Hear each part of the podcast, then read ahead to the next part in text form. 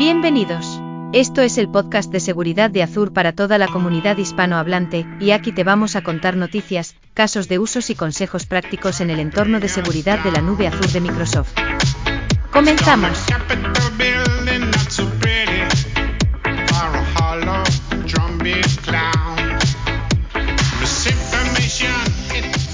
Hola a todos, bienvenidos a un nuevo episodio del podcast de seguridad de Azure. ¿Qué tal? ¿Cómo estáis, chicos? Hola, ¿qué tal? Buenas. Hola, David, ¿qué tal? Aquí disfrutando de la parte de Ignite, que viene con muchas novedades esta semana. Buah, estamos a tope esta semana. Además, como aquí en, en, Europa todo llega cuando en Estados Unidos están a mediodía, pues nos ha tocado escucharlo un poco tarde, anoche. Un montón de cosas. Este Sí. podcast va a ser interesante. Sí, sí. Vamos a ver qué tal. Sí. eh, A ver cómo lo hacemos hoy. A ver si somos capaces de meterlo todo. Y no dos horas grabando. Bueno, vamos Marcelo. a ver. ¿Tú cómo lo has visto? ¿Qué viene en el, en el campo de la identidad? Bueno, tengo varias cosas para, para comentar. A ver, la agenda es muy amplia, ¿sí? Eh, y eso, todavía, bueno, el- el Ignite no se, no se acabó, pero bueno, la agenda es pública, así que podemos comentar todo lo que, lo que sea necesario. Así que voy a dividir en dos. Por un lado, comentar lo propio sobre las novedades, lo más relevante, por supuesto, porque la agenda, como digo, es muy extensa. Por otro lado, de identidad quiero decir. Y por otro lado, que bueno, si identidad, seguridad, también voy a comentar cómo va el tema de Entra Permission Management, que como, como siempre digo, es a lo que me estoy dedicando desde enero. Así que bueno, vamos a empezar por las novedades de, de identidad, todo lo que es Entra, bueno, toda la parte de Azure Active Directory. Eh, a ver, novedades. Eh, partiendo de la última que comenté la vez pasada, que era Verify ID, de ahí en adelante. Eh, estamos anunciando, bueno, publicamos un documento que tiene recomendaciones sobre eh, un tipo de ataque que no sé si habéis escuchado, MFA Fatigue, que básicamente consiste, bueno, y que, que es cada vez más común, que básicamente consiste en mandarle al usuario múltiples peticiones de, para que confirme el 2FA que tenga configurado, digamos. De esta manera, est- estadísticamente, digamos, se está demostrado que en algún momento el usuario se cansa y confirma, y entre esas confirmaciones, bueno, termina confirmando una solicitud de 2FA maliciosa, ¿no? Entonces, bueno, ahí, para ponerlo en términos muy simples, estamos implementando ciertas medidas, entre ellas, eh, que, habrá gente probablemente que ya las esté usando, la confirmación de un número, ¿sí? Cuando se recibe una solicitud de 2FA, que hay que poner un número que aparece en pantalla, y bueno, eh, hay otras más, pondremos luego, como siempre, los links. A todo esto. Eh, pero bueno, estamos implementando ese tipo de medidas para evitar esos, esos, esos ataques, ¿sí? Em, después, otra novedad es que eh, Microsoft en todo lo que es Identity and Access Management fue nombrado compañía del año por eh, Frost Sullivan. Bueno, interesante, ¿no? Porque la verdad es que esto demuestra que parece que vamos en la buena dirección en términos de todo lo que es el mundo de, lo, lo que es el cuadrante de IAM en general, aunque atacamos otros con nuestras diferentes soluciones. Así que muy bien, habrá también un link al respecto sobre ese, ese anuncio. Luego tenemos también, eh, que tengo las notas por aquí, un segundo, sí. eh, cambios recientes. A ver, muy rápido. Cambios eh, que se vienen en septiembre-octubre, ¿sí? Bien, muy importante, aunque no son tanto los clientes que están usando esto, pero el MFA Server on-prem, ¿sí? que desde, desde, hace muchos años tenemos disponible una versión eh, on-prem para lo que es el, el Azure MFA, eh, lo estamos discontinuando definitivamente. ¿sí? Así que, digamos, es eh, para quien no haya migrado, y conozco algunos casos que no voy a dar nombre, pero para quien no haya migrado de Sora, porque no se va a poder hacer integración entre MFA Server On-Prem y Azure MFA, básicamente, ¿sí? Después hay otras eh, novedades, cambios, o como lo queramos llamar, eh, en términos de, de, Graph API, por ejemplo, hay ciertas, eh, bueno, partes de la Azure ID Graph API que discontinuamos, así que, bueno, lo mismo de la Active Directory Authentication Library en favor de la Microsoft Authentication Library, por ejemplo, que también estamos estamos eh, ya discontinuando. Y lo mismo el resto de, de ítems, eh, pues estoy nombrando solo los más importantes, bueno, que considero más relevantes, están en, la, en las notas que luego compartimos. Después, lo otro es novedades en términos de eh, capacidades de provisionamiento que tenemos en Azure Active Directory. A ver, y cuando digo provisionamiento, uh, estoy tocando un tema muy amplio, ¿sí? porque la gente lo puede asociar más bien a aprovisionamiento de identidades, automatizaciones que se pueden hacer y demás, pero aquí me refiero también a cuando provisionamos desde Azure Active Directory a, diferentes aplicaciones que estén integradas, o sea, aplicaciones que nos estén usando como proveedores de identidad. Como, por dar un ejemplo, que pasa que la galería tiene eh, miles de aplicaciones, pero puede ser ServiceNow, SuccessFactors, en fin, múltiples aplicaciones que podemos integrar son parte de la galería. Bueno, ¿qué son estas novedades de provisionamiento? Básicamente, eh, por ejemplo, eh, prevención para borrado accidental, ¿sí? lo primero cuando hacemos un cambio en origen, digamos origen IDP, tenemos, eh, estamos implementando capacidades de, prevención o de detección de borrado accidental. Eh, lo segundo que tengo para comentar es provisionamiento de grupos bajo demanda, o sea, ya, si hacemos un cambio a nivel Azure Active Directory en términos de, una aplicación publicada, membresía de grupos, quién tiene acceso y demás, eh, ya hacemos bajo demanda ese provisionamiento, esa sincronización. Ya no tenemos que esperar a la ventana de sincronización para que esto pase. Y después lo otro también muy relevante es que los cambios de contraseñas eh, ya se reflejan automáticamente o, de inmediato en lo que es eh, Azure Active Directory y, on-prem, ¿sí? en el caso de identidades sincronizadas. Ya lo mismo, no hay que, no hay que estar esperando.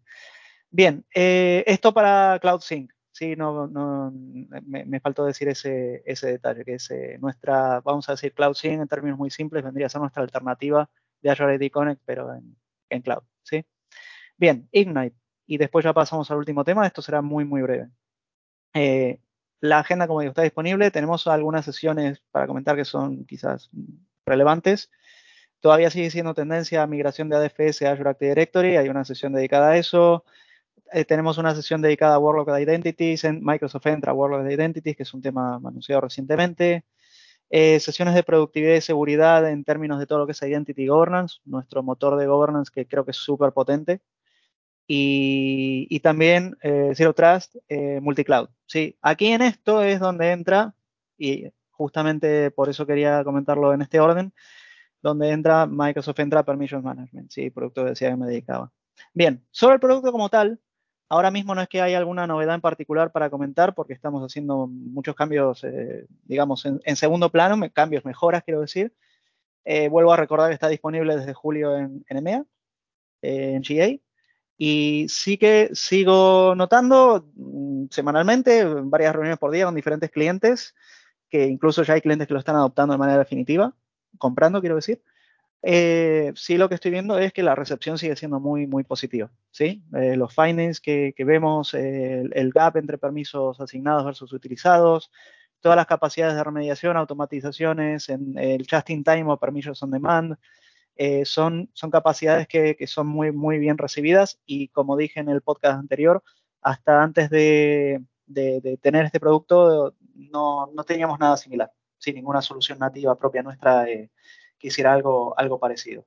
Así que, bueno, espero, espero tener más novedades sobre, bueno, sobre Entra Permission Management, por supuesto, iré comentando y, el resto de novedades, como todos los meses anunciamos. Así que, que bien, eso es un resumen de todo lo que, lo que tenía para decir. Súper, Marcelo, muchas gracias. Súper interesante, como siempre. Javier, ¿qué tal? ¿Qué nos cuentas del mundo de Sentinel? ¿Qué nos ha traído Ignite? ¿Qué tal, chicos? Pues bueno, como Marcelo, igualmente, muchísimas cosas. Eh, lo principal, bueno, eh, os pondré ahora en, el, en las notas de la sesión eh, un blog en el que hemos anunciado todas nuestras diferentes características nuevas, funcionalidades nuevas. La primera y es más importante es que toda la parte de, la, nueva, la nueva capacidad de archivado para, lo, para logs de, largo recorrido, de logs históricos, esa parte está ya en disponibilidad general, en, GEA. Con lo cual ya pueden usar los clientes, eh, como os digo, esa capa de archivado que permite almacenar logs de, más históricos, más antiguos, eh, con un precio bastante más bajo, eh, en torno a un 80% de descuento con respecto a la, antigua versión o la antigua capa de, long term de archivado con lo cual bastante útil. También, eh, eh, conjuntamente con esta capacidad de archivado, hemos también sacado la capacidad de hacer búsquedas en ese archivado, que llamamos los eh, Search Ops, los trabajos de, búsqueda, para poder encontrar la información necesaria, para poder buscar indicadores de compromiso y otro tipo de indicadores dentro de nuestros, de nuestros logs históricos, ¿de acuerdo?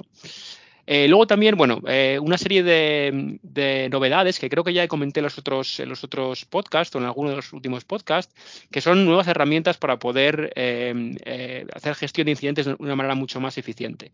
Como por ejemplo puede ser la parte que hemos anunciado de añadir, ser capaces de añadir alertas a incidentes. Esto es bastante útil porque a veces hay incidentes que son similares o que tienen alertas que están relacionadas entre ellas. Ahora podemos añadir una alerta que pertenezca a otro incidente, a un incidente que estemos investigando para eh, agregar toda esa información en un único, en un único elemento de, gestión. ¿De acuerdo?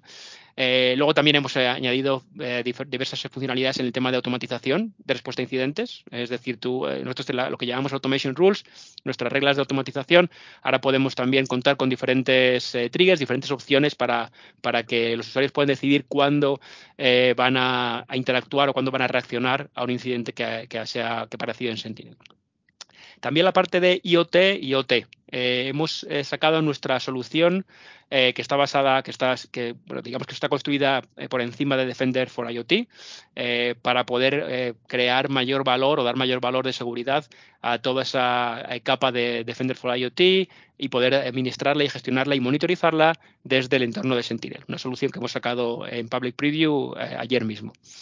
Eh, también hemos sacado un programa de migraciones eh, para, partners. Eh, los partners pueden optar a, ese programa de, migración y de ahí poder trabajar con clientes en simplificación y aceleración de lo que es la migración de otros SIM Legacy a Sentinel.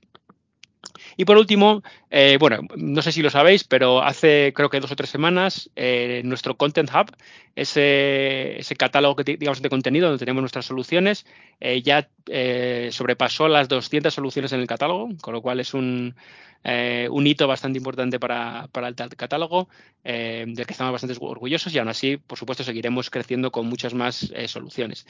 Esto es lo principal que se anunció ayer en Ignite.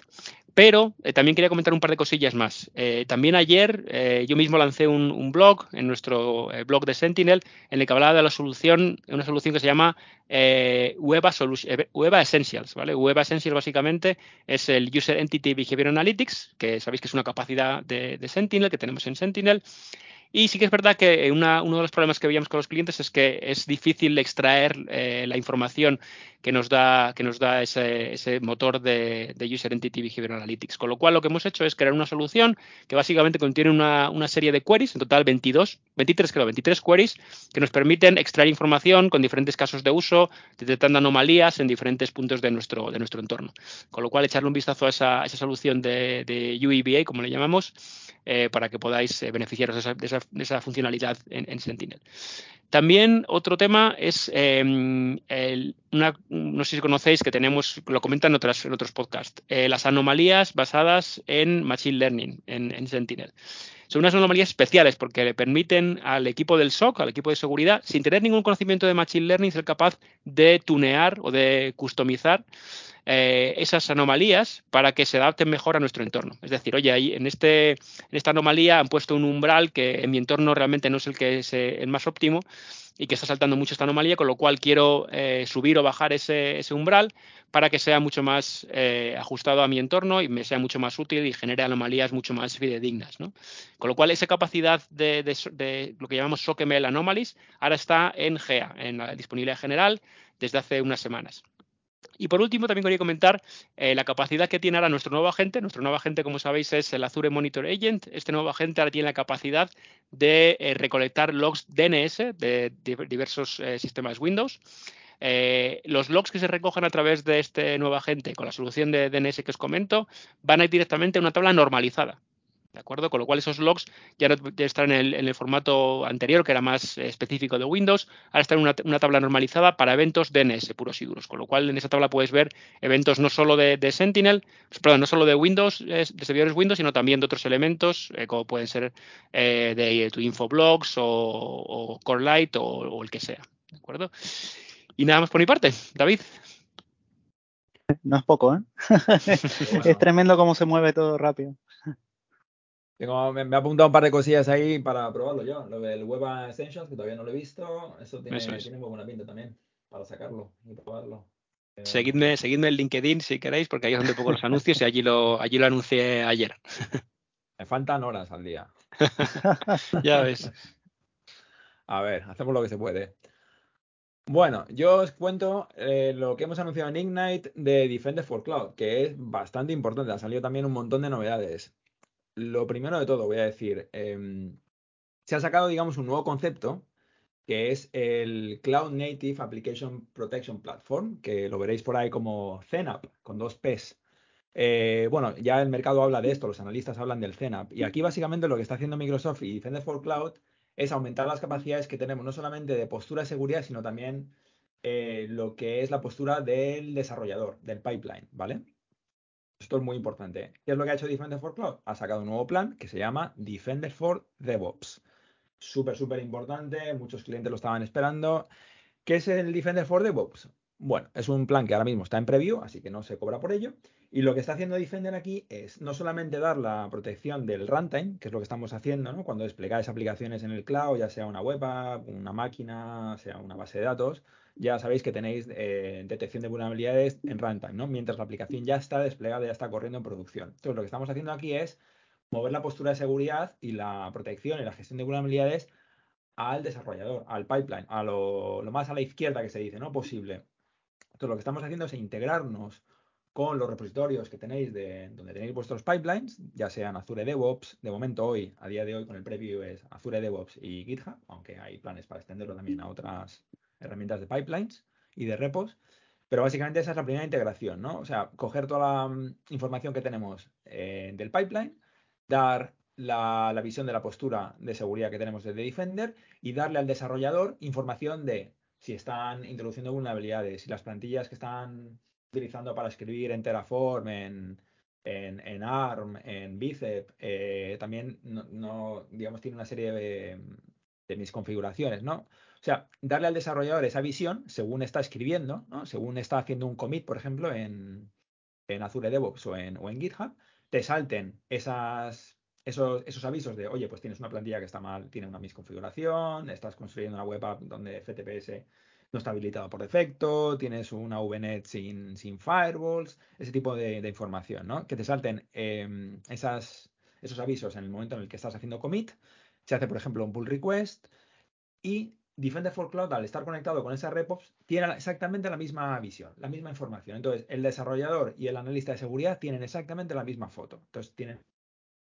cuando se ponen a, pues a ver, el, analista de seguridad normalmente tiene la información del runtime, ¿no? Pues ahora también sabe desde dónde vienen esas vulnerabilidades, cuál es el pipeline. E incluso esto se está también extendiendo a la parte del, del, del IDE, ¿no? Del, del, desarrollador. Imaginaos si están utilizando Visual Studio Code o Visual Studio. Entonces, ahí también lo que van a poder ver es, según tengan, según están escribiendo el código, van a ir viendo las pull requests que están, por ejemplo, eh, generándose en GitHub y ver qué tipo de anotaciones se han hecho y qué tipo de, avisos de, mis configuraciones de seguridad. Entonces, es básicamente tener una foto de seguridad end-to-end, llevarlo a la izquierda lo máximo posible y, bueno, con esta integración con GitHub y Azure DevOps. También lo que hace Defender for DevOps, estamos dando una serie de scripts adicionales a los desarrolladores para que lo, para que lo metan en sus pipelines. Esto también lo que va a hacer es buscar Em, mis configuraciones en el código, ¿no? Es lo que os decía, lo de las plantillas. No, solamente nos vamos a apoyar en lo que, en lo que ya GitHub le va a dar al, analista de seguridad, toda la parte rica de GitHub Advanced Security, que es toda la parte de eh, escaneo de código, escaneo de secretos y la parte de escaneo de dependencias de librerías, pero además también buscar mis configuraciones en las propias plantillas, lo que se llama el Infrastructure as Code Scanning, ¿vale? Entonces tenemos la misma foto, ya sea el desarrollador, ya sea analista de seguridad, em, y bueno, pues ya os digo, no solamente runtime, sino llevarlo a, la izquierda. Eso es una parte importante en lo que es el Cloud Native Application Protection Platform. Otra novedad muy importante, Defender for Cloud. Se ha anunciado un nuevo plan de postura de seguridad, ¿vale? ¿Qué quiere decir esto? Bueno, Defender for Cloud tenía, como sabéis, la parte de postura de seguridad de CSPM, eh, que es gratis, ¿vale? Tanto para Azure para, como para multicloud, Amazon y, Google. Y ahora lo que se está cambiando es todo lo que ha ya existía como gratis, ahora se conoce como eh, Cloud Security Posture Management Free, ¿vale? Básicamente una, los fundamentos de la postura de seguridad, todo lo que había antes sigue siendo gratis y se añade servicios adicionales. Y esto se llama Defender CSPM, ¿ok? Está en preview, así que todavía no, no se paga. Y lo que está introduciendo aquí son varias capacidades. Primero, una es una cosa que conocemos como agentless scanning, que eso es súper importante. Aquí el, el, punto es que, pues, para hacer todo el tema de escaneo de vulnerabilidades, normalmente hay que desplegar agentes. Eh, esto crea fricción porque quizá ya tienes un agente corriendo en una máquina, poner otro agente de Microsoft puede que lo tengas que poner en modo pasivo por si en fin, hay una serie de dependencias ahí, ¿no? Entonces, el feedback siempre es, oye, estaría muy bien que esto no tuviera fricción, no necesitara ningún agente. Entonces, el agentless scanning te, te, da esa potencia. De, buscar gestión, de hacer gestión de vulnerabilidades sin desplegar el, agente de, Defender eh, for Endpoint. Otra cosa importante, Attack Path Analysis. Aquí la principal idea es contextualizar un poco la superficie de, la exposición del ataque que, puedas tener en el cloud. No solamente tener información de las vulnerabilidades, de las misconfiguraciones y también ver cuál es el punto de entrada de, un, de, de un attacker, ¿vale? Y cómo se puede mover hasta, por ejemplo, llegar a una cuenta de almacenamiento, llegar a un keyboard, ¿no? Ver este tipo de, de path, de camino, ¿no? Entonces es lo que te da el Attack Path Analysis. Te va a decir, te va a poner en el contexto de que, bien, tienes una máquina con vulnerabilidades, por ejemplo, Log4j, pero además tiene una IP pública, eh, pero está expuesta a Internet, además no tiene filtros, no tiene los Network Security Groups, y te dice el potencial vector de ataque que tiene hasta llegar, por ejemplo, a, un keyboard, que sería pues, bastante malo. Entonces, eso es lo que se conoce con el Attack Path Analysis, ¿vale? Y luego otra también bastante buena es el Cloud Security Explorer. Básicamente es la idea de tener un, como una aplicación dentro del Defender for Cloud con este tema del que se conoce como low code, ¿no? El no tener que codificar o, desarrollar prácticamente nada de code, sino con una serie de, mm, de, widgets, digamos, pues le puedes decir, oye, búscame vulnerabilidades que sean esta, que además sean de vulnerabilidad media, que estén asociadas a máquinas, que estén, en fin, tú eh, construyes un poco la condición más o menos como lo que hacíamos con Logic Apps, pero incluso más sencillo todavía, ¿vale? Lo vais a ver en el portal si os lo logueáis en Defender for Cloud, como ya está habilitado, Cloud Security Explorer. Entonces puedes buscar una serie de condiciones. Esto lo que hace detrás es correr un montón de, queries y te da, pues, eh, pues te, busca básicamente lo que tú quieras, ¿no? Vulnerabilidades, máquinas expuestas, ya sean en contenedores, en máquinas, etcétera, etcétera, ¿vale? Así que, mm, así que esto, en cuanto a Defender for Cloud, Em, eso ha sido principalmente lo que hemos anunciado en Ignite. Estoy pensando, han sido tantas cosas, digo, igual me estoy dejando algo. Y de hecho me estoy dejando una. Es en la parte de compliance de Defender for Cloud. Se ha también anunciado un nuevo benchmark que es el Microsoft Security Benchmark, que digamos es una actualización del Azure Security Benchmark, que era básicamente para Azure. Esto es el tema de best practices em, de Microsoft para Azure. Como sabéis, hay muchos benchmarks. Está el CIS, em, eh, bueno, luego están también los estándares de PCI, de ISO, etcétera, etcétera, pero Microsoft ah, creó el suyo propio, eh, básicamente basado en cómo Microsoft internamente hace sus, políticas de benchmarking y de baselining, y esto pues lo expone clientes, lo expone a, clientes de Azure, que ya existía con Azure Security Benchmark, pero ahora se ha convertido en el Microsoft Security Benchmark, porque esto es multicloud. Entonces, lo que te está diciendo es si tus aplicaciones, ya sean en Azure, ya sean en Google, ya sean en Amazon, están alineadas a lo que Microsoft piensa que es el baseline de seguridad, ¿vale? Y te va a decir si eres compliant o no compliant. Y también está también alineado con las políticas de seguridad del desarrollador. O sea, tiene también la parte del contexto del, DevSecOps. Así que bastante, bastante potente. Eh, si hacéis casos de uso de, compliance y de regulación también con Defender for Cloud, pues bastante, bastante importante. Oye, mucho lo David del, mucho lo David de Cloud Security Explorer, ¿eh? lo estaba mirando ahora y está muy bien. Sí. La verdad que sí, sí, sí. Está para, para bueno, casos de uso que no, no seamos, no tengamos mucho conocimiento en hacer que gusto, en mm. hacer local analytics, pues oye, es una herramienta bastante buena para empezar. Y yo creo que es eso. No sé si me estoy dejando algo porque han sido tantas cosas. vale, que no te sientas mal, yo me dejé muchas, ¿eh? Así que... si no, para la siguiente, David. Sí, al final luego también queda el blog y ahí, ahí ponemos todos los links y, y, todo lo, los, eh, lo relacionado al contenido. De hecho, me estoy dejando una. Sabía que me iba a dejar. La parte de multicloud también se ha anunciado eh, para Amazon Web Services ya teníamos toda la parte de postura, la parte de protección de Kubernetes, de clusters y de, máquinas. También estamos haciendo ahora gestión de vulnerabilidades en Amazon, ¿vale? Eso también es nuevo. Está en preview. La idea es em, gestionar, digamos, las imágenes de contenedores que están almacenadas en los Elastic Container Registries, los ECRs de Amazon, ¿vale? Esto hasta ahora solamente lo soportábamos en los ACRs de Azure, Container Registry, ahora también en, en Amazon. Entonces esto es importante, ¿vale? Para tener la protección no solamente del clúster de Kubernetes de Amazon, que ya lo teníamos, pero también el, pues lo mismo, igual funciona de la misma forma, ¿vale? Y ahora yo creo que sí que es lo que, lo que quería contar todo, yo creo que ya no me he dejado nada. Y si no, lo pongo en el blog de notas y si no, también lo contamos la próxima vez. Genial, genial, súper bien. Pues esto ha sido todo. Pues muchas gracias. Espero que haya, sido útil. Hemos intentado resumir un poco lo que son los titulares de Ignite. Eh, hay un montón de cosas, no solamente en lo que hemos contado, pero también en la parte de Defender for Endpoint, la parte de Compliance, la parte de Endpoint Management con Intune. Ha sido un montón esta semana. Aquí hemos intentado recoger una pequeña parte que, que pensamos que es interesante. Pero muchas gracias por escucharnos una vez más y nos vemos, bueno, nos escuchamos otra vez en, unas semanas. Perfecto, gracias a todos, hasta luego. Gracias. Gracias por escuchar el podcast de seguridad de Azur. Podéis encontrar más información y las notas del episodio en nuestra web en adsecuritypodcast.net barra es. Si tenéis alguna pregunta, nos podéis encontrar en Twitter en Podcast Azurees.